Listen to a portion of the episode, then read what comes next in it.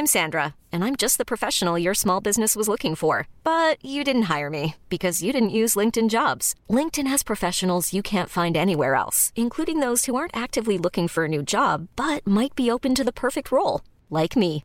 In a given month, over 70% of LinkedIn users don't visit other leading job sites. So if you're not looking on LinkedIn, you'll miss out on great candidates like Sandra. Start hiring professionals like a professional. Post your free job on linkedin.com/achieve today.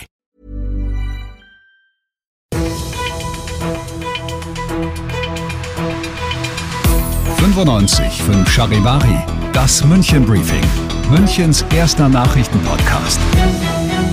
Ich bin Ludwig Haas. Servus, schön, dass du auch heute hier im Podcast mit dabei bist. In fünf Minuten gebe ich dir jetzt einen Überblick darüber, was in und um München heute alles so los war. Seien wir mal ehrlich, ich glaube, niemand findet Parken in München so richtig einfach. Wir sind halt einfach natürlich eine große Stadt und da ist oft wenig Platz und wenn, ist es ja auch nicht gerade billig. Die Stadt München selbst, die interessiert das Parken der Zukunft natürlich besonders, weil auch wenn der Fokus stark auf den öffentlichen Verkehrsmitteln liegt, auch das Auto spielt ja zumindest schon mal in absehbarer Zeit weiterhin eine wichtige Rolle, auch hier in der Stadt.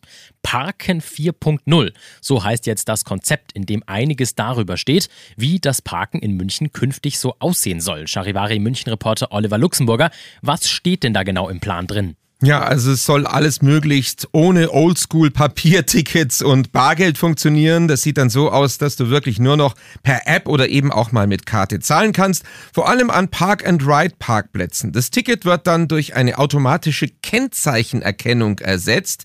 Die gibt's ja schon in einigen anderen Großstädten oder an Supermarktparkplätzen hier bei uns in München. Du gibst also am Automaten dein Kennzeichen an und das System sieht durch Kameras genau, ob du aus dem Parkplatz raus oder überhaupt mal reingefahren bist. Das ist ja schon relativ krass. Ich weiß nicht, wie du es machst, aber viele Leute sammeln ja zum Beispiel 1-Euro-Stücke oder 50 oder sowas, damit sie eben dann auch bar zahlen können. Heißt, man kann dann wirklich gar nicht mehr mit Bargeld zahlen? Nee, also das ist der Plan. Wenn du dich dann wirklich mal äh, an diese App mit dem Namen Handyparken München gewöhnt hast, dann kann die schon einiges. Zum Beispiel siehst du dann künftig schon von daheim aus, von der Couch quasi, wie ausgelastet ein Park-and-Ride-Parkplatz ist. Heißt, du musst nie mehr hinfahren und siehst dann erst, dass alles schon voll ist. Das ist sehr gut, weil es passiert mir nämlich tatsächlich relativ häufig. Vielen Dank, Charivari München-Reporter Oliver Luxemburger.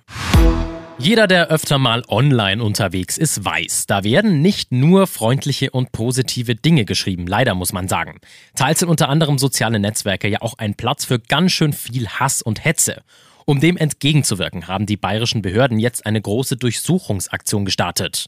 Der Schwerpunkt, der lag dabei hier in München. Zwölf Wohnungen und Häuser wurden durchsucht. Die Ermittlungen, die richten sich in ganz Bayern gegen 33 Verdächtige, und zwar zwischen 17 und 65 Jahren, die in sozialen Medien volksverhetzende Kommentare gepostet haben sollen. Dabei sei es vor allem um Äußerungen gegangen, in denen Zuwanderer ganz verallgemeinernd grundsätzlich mal als Messerstecher, Vergewaltiger oder auch Mörder diffamiert wurden. Du bist mittendrin im München Briefing und das ist natürlich Münchens erster Nachrichtenpodcast. Nachdem wir gerade schon drüber gesprochen haben, was in München heute alles so ging, werfen wir jetzt noch einen Blick auf das Wichtigste aus Deutschland und der Welt. Eltern, die ein krankes Kind betreuen müssen, die sollen eine ärztliche Bescheinigung schon bald auch telefonisch und ohne Besuch in der Praxis bekommen. Bundesgesundheitsminister Lauterbach, der hatte ja um eine solche Regelung gebeten und nach Angaben der Kassenärztlichen Bundesvereinigung soll das Ganze dann ab dem 18. Dezember schon in Kraft treten. Die Staats- und Regierungschefs der EU haben heute über Beitrittsverhandlungen mit der Ukraine und auch Moldau beraten. Das ist alles nicht so einfach, weil aus Ungarn Widerstand gegen den Beitritt der Ukraine kommt. Ministerpräsident Viktor Orban, der droht mit einem Veto. Vor Beginn des Gipfels hatten Bundeskanzler Scholz, Frankreichs Präsident Macron und auch Kommissionspräsidentin von der Leyen nochmals mit Orban geredet. Apropos Ukraine. Frieden wird es nur geben, wenn unsere Ziele erreicht sind. Das hat Russlands Präsident Wladimir Putin heute über den Krieg in der Ukraine gesagt, der für ihn ja eine Spezialoperation ist. Konkret heißt das, er hält weiterhin an einer angeblichen Entnazifizierung und Entmilitarisierung der Ukraine fest. Putin behauptete heute, Russland habe in der Ukraine aktuell klar die Oberhand. Bekommt Sängerin Adele im Sommer nächsten Jahres wirklich für ganze, Achtung, zehn Konzerte aufs Messegelände hier in Riem. Das berichtet unter anderem die Süddeutsche Zeitung.